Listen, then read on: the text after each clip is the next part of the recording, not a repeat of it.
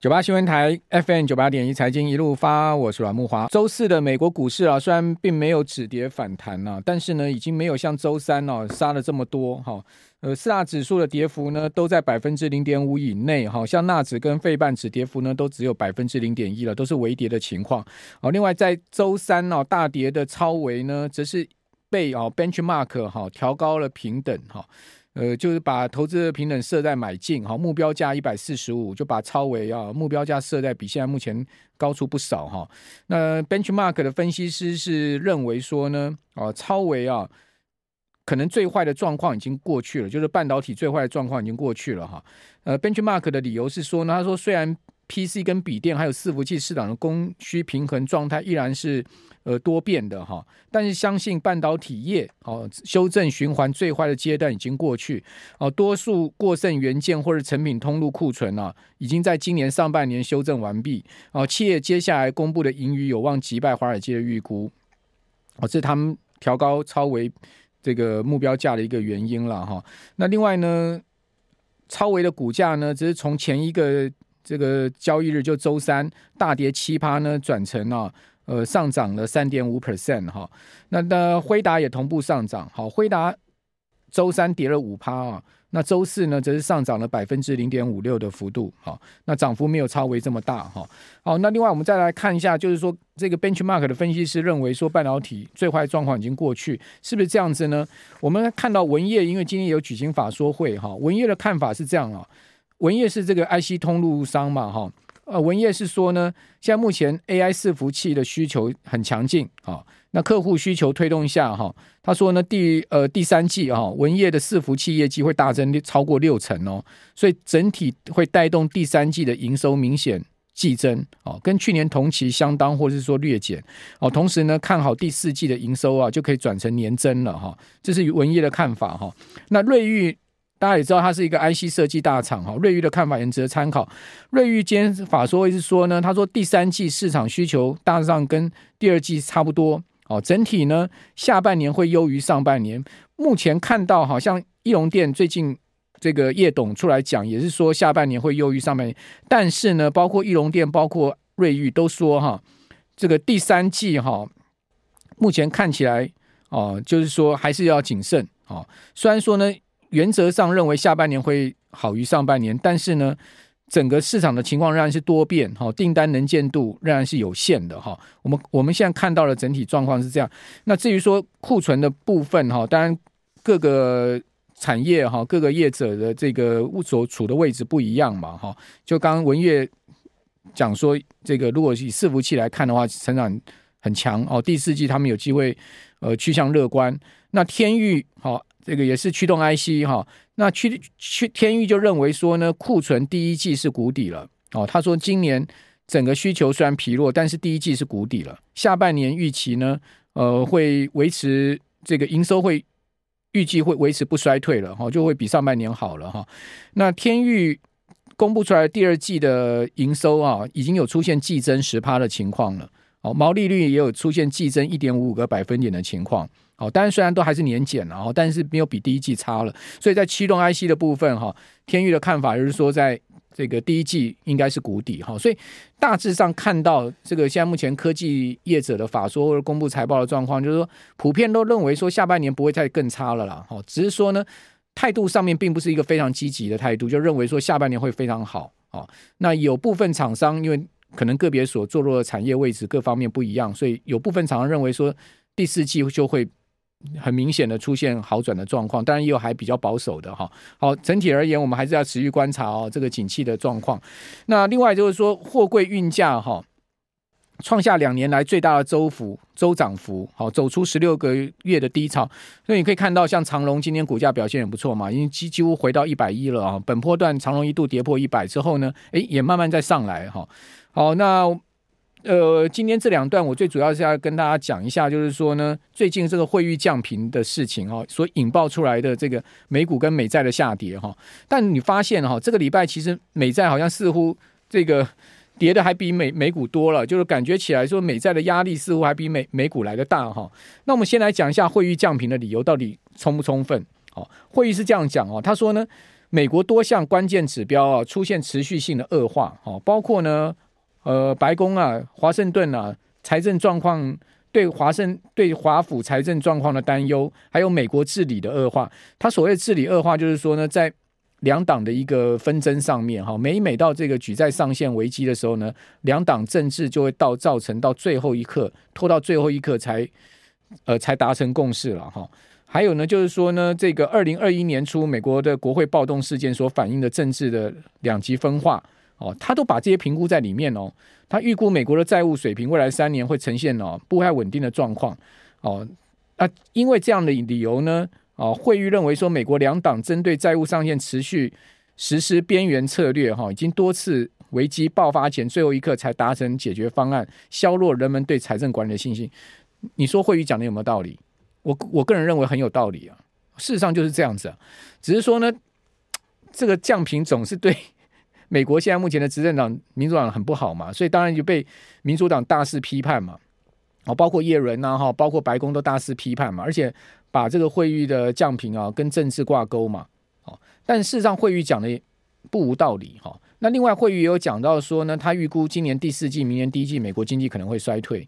哦，还有就是说，美国的这个所谓债务洪峰的问题。哈，那我们来看到这个是美国财政部的这个表格。哈，美国财政部五月到七月哈发债就已经非常大量了。哈，那另外呢，呃，八月到十月哈，总共要大大举债，原先预估是七千多亿美金。哈。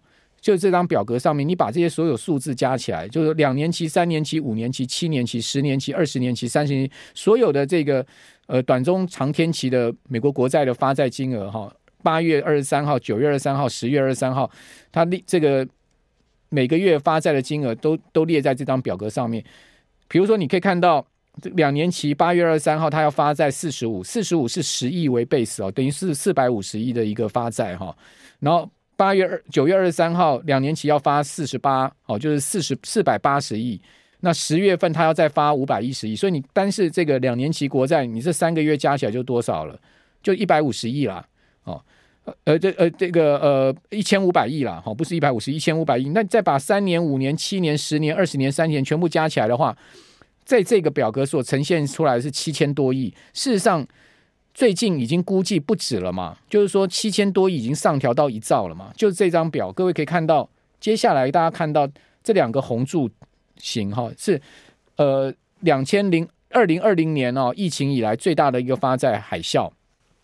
那这当然呢，就是造成了最近美债下跌啊，殖率上升哈，以及呢呃就是这个市场信心动摇的一个主要原因，所以。汇率哈这次降平的导火线有另外一个说法哈，就是说考虑在未来两个月哈，这个美国财政部要大举债哦，而且呢要把第三季的举债规模上调到一兆美金啊，原本七千多亿就已经很惊人，现在要调到一兆多多多美金，高于预期，所以变成是惠誉在这个时间点上面选的这个降频的理由啦，哦，就变成是一个导火索了啦，哦，这个就是现在目前另外一个说法，所以最近哈。为什么美债诺疲弱？其实事实上它有几个这个事件点哈，一个就当然惠誉降评这个事件点，另外一个呢就是所谓发债洪峰的问题，因为要依照美元的这个呃各天期的国债的一个发售哈，当然会造成市场这个流流动性跟供给面的问题哈，那当然这个就引发了所谓的这个殖率上升的一个状况哈，你可以看到美国十年期国债殖率啊。哦，在最近上升的非常剧烈哈，你可以一下飙到今年的新高，它已经突破今年的高点。各位可以看到，这个去年的高点在十月、十一月分别有两个头，对不对？那时候的这个头大概都在四点二左右的一个殖利率，那现在已经来到这个相对快要突破的一个位置了。一旦美国十年期国债殖利率如果突破去年的这个高点，哦，就是说差不多呃四点四点二到四点二五这个位置哈。因为现在已经创今年新高了嘛，如果突破去年的高点的话，市场会担心有几个事情会发生。第一个呢，就会造成国第一个担心的说，国债的卖压可能会更重，好，因为在技术面上面它已经创高了。第二个呢，就是会担心啊，美国科技股可能会下压，好，因为科技股跟美国国债殖利率之间的联动关系很密切，好，一旦美国国债殖利率持续上升，对科技股这种所谓的低啊。呃，股利殖利率的这种企业，以成长为主的企业来讲的话，相对就比较不利哈，所以就会害怕引发这样的一个状况。那当然希望不要突破去年的这个呃高位。好，呃，看看今天晚上非农业就业数据公布之后，美国国债的一个表现会怎么样？我觉得今天晚上也蛮关键的啊，八点半。那另外三十年期国债殖率也上升的非常厉害哦，各位可以看到去年的高点也也快要也快要触及了哈，而且创了今年的新高。唯独啊妙的是什么？你可以看到两年期国债殖率基基基本上不太动啊，诶，在十年期跟三十年期大幅上升的情况之下，两年期为什么不太动？我们这边等一下告诉大家。好，那我们继续回到节目现场啊，大家可以看到这张表上面两年期债券殖率都不太动哈。那大家知道，两年期债券殖率不太动，为什么三十年跟十年期上了那么多？哈，主要反映的是什么？两年期我们都知道它贴着政策利率在走嘛，就是说基本上都认为七月不不会再升了嘛，尤其是汇率降平，就认为九月联准会再升几率更低了。哈，惠誉这件事情可能给联准会一个很好的借口，哦，就是我不我我就不升息了，对不对？哦，那所以呢，你可以看到两年期债券殖率这个礼拜基本上没什么动，哦，短债的部分基本上动，但中长债在涨。好，中长债殖率在上，那中长债殖率在上，主要反映的是通膨的预期啦。哦，因为预期后面的通膨可能会有一个结构性的这个相对哈调不回两趴目标区的状况。哦，那这个等一下我跟大家讲一些大佬的看法哈。好，那两年期跟十年期国债殖率收窄哈，过去的经验呢要小心是有经济衰退的问题，这以后我们再跟各位讲哈。那呃，现在先来讲一下大佬的看法。首先来讲那个潘兴广场啊。哦，那个呃，艾克曼，哈、那个知名的对冲基金，那个就是华尔街所谓的华尔街战狼，他最近不是说他去放空三十年期美国国债吗？诶，他认成你是是是厉害啊！你可以看到这个礼拜三十年期美国国债的殖率上那么多，他放空在赚钱呢、对不对？他的理由是什么？他说为什么我要去放空三十年期国债殖率？各位可以看到他在那个呃推特上面一篇这个这个呃说法。事实上，哈，他都放空好了之后，他就把他的理由讲出来，让市场跟着了，替他抬轿就对了。讲白话一点，就这样子嘛。哦，那他的讲法呢？他是说，就这一段，哈，就最后这一段，他说呢，如果长期的通货膨胀，哈，if the long-term inflation is 呃 three percent，就是说，如果长期的通胀是三趴，instead of two percent，就是说，如果长期的通膨不是两趴，而是三趴，就是提高了一个百分点哦。他说呢，呃，他。他就说，我们可以看到三十年期国债的殖利率哈，等于什么？等于呢，这个呃三 percent 长期的通膨三 percent 加上零点五，零点五是实质利率，好，就是说一定要有一个正利率加零点五，再加上两趴的 turn 那个呃两趴的这个风险溢酬哦，两趴的风险溢酬，所以呢三加上零点五再加两趴，加起来是多少？五点五，所以它。的观点是认为三十年期国债殖率会上升到五点五哦，那这个观点有没有有没有有没有问题呢？基本上照算确实是这样在算哈。呃，比如我今天在讲一个大佬的观点，然后就前联准会纽约银行主席啊，杜德里哈，杜德里是之前联准会的第三号人物哈。那杜德里在二零二一年的时候就精准的预估联准会升息到四点五，好，他二零二一年他就预估联准会升息到四点五，他不是马后炮哦。马后炮没什么，他二零二一年啊，就预估联准会要升息到四点五，这个是有先见之明的，因为他很清楚费德的运作哦，所以你可以看到现在目前的利率已经是来到五点二五了，对不对？哦，甚至高过杜德里的预估。那杜德里最近又预估什么？他说他预估十年期国债殖率可能升到四点五。他讲这个话，他怎么算的哈？他说呢，平均通膨他是算二点五趴。哦，刚才讲说艾克曼算三趴，他算二点五趴。他说呢，溢价是一个百分点，十年期嘛，当然这个风险溢价不会像三十年期这么高嘛。哦，三十年期，呃，如果风险溢价是两趴，十年期一趴，好，很合理。那他说未来十年经过通膨调整之后的这个呃平均利率，实质利率是一趴，所以呢，你把这二点五啊加一趴，再加一趴就是四点五。所以它的实质正利率 real interest 一趴，然后呢，风险溢酬一趴，再加上平均通膨两二点五，所以就四点五。那这个这个算法跟艾克曼的算法是一模一样，好，只是两个人的 base 是不一样的。这艾克曼的这个呃平均通膨是看三趴，他就更看得更高一点。好，可是有没有人反对这样的观点？有啊，大摩反对啊。大摩说呢，未来十十年的平均通膨二点五是被高估了啦。那更何况艾克曼说三趴了嘛，对不对？他说呢，可能大摩的看法是两趴，他说呢，应该会比疫情前高出零点二五个百分点。疫情前呢，平均通膨是不到两趴的。那风险溢酬呢，他认为十年期也没有高到哈，要需要到一趴这么高。那风险溢酬应该是零到零点五之间哈。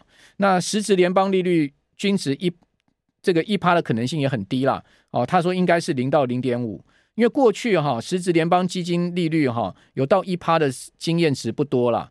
哦，大部分都在零点五到一零之间呐，就它是一个呃区间嘛。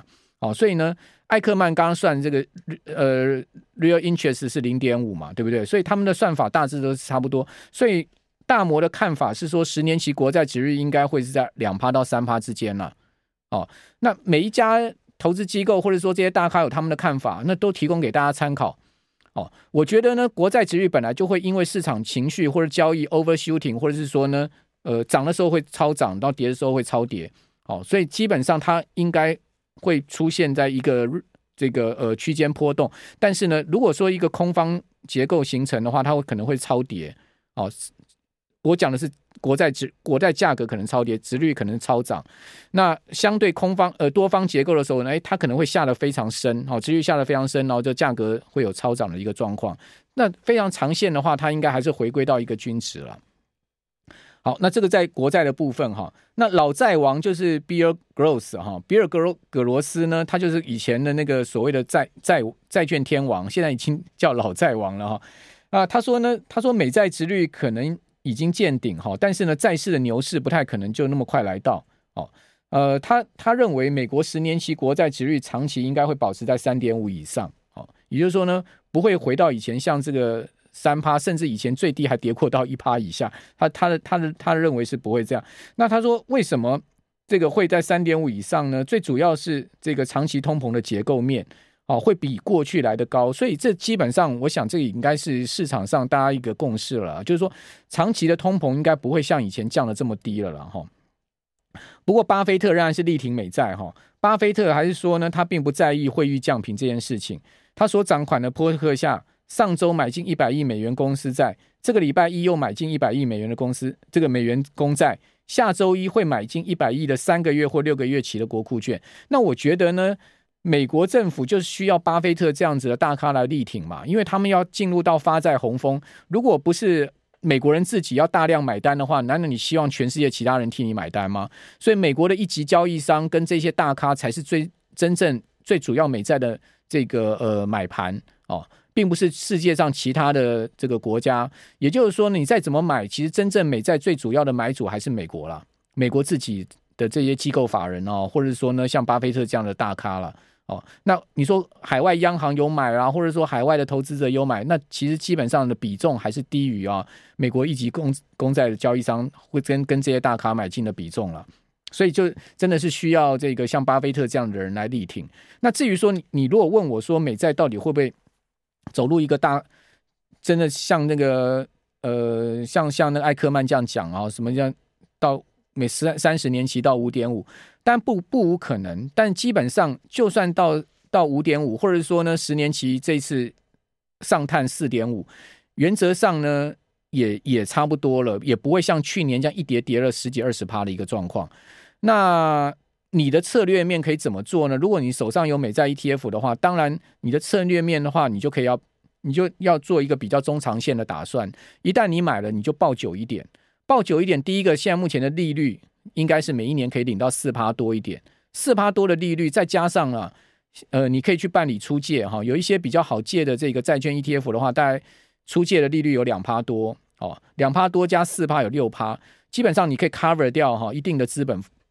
资本风险啊，就是资本，就是说价格下跌的风险。六趴其实我觉得可以大概可以 cover 掉一年很大的一个价格风下跌的风险。那如果放长期的话，终究美国联准会还是要降息的啦。好，所以后面资本利得的空间还是会有可能出现，只不过不知道债券年到底会出现在什么时候而已。好，那你会问说，为什么有一些 ETF 会被借券？那是谁去放空？事实上，据我知道是投信自己本身借的。为什么他要去借呢？因为有些债券 ETF 它的溢价很大，投信借来哈，去空它哦，去把那个溢价给收敛了。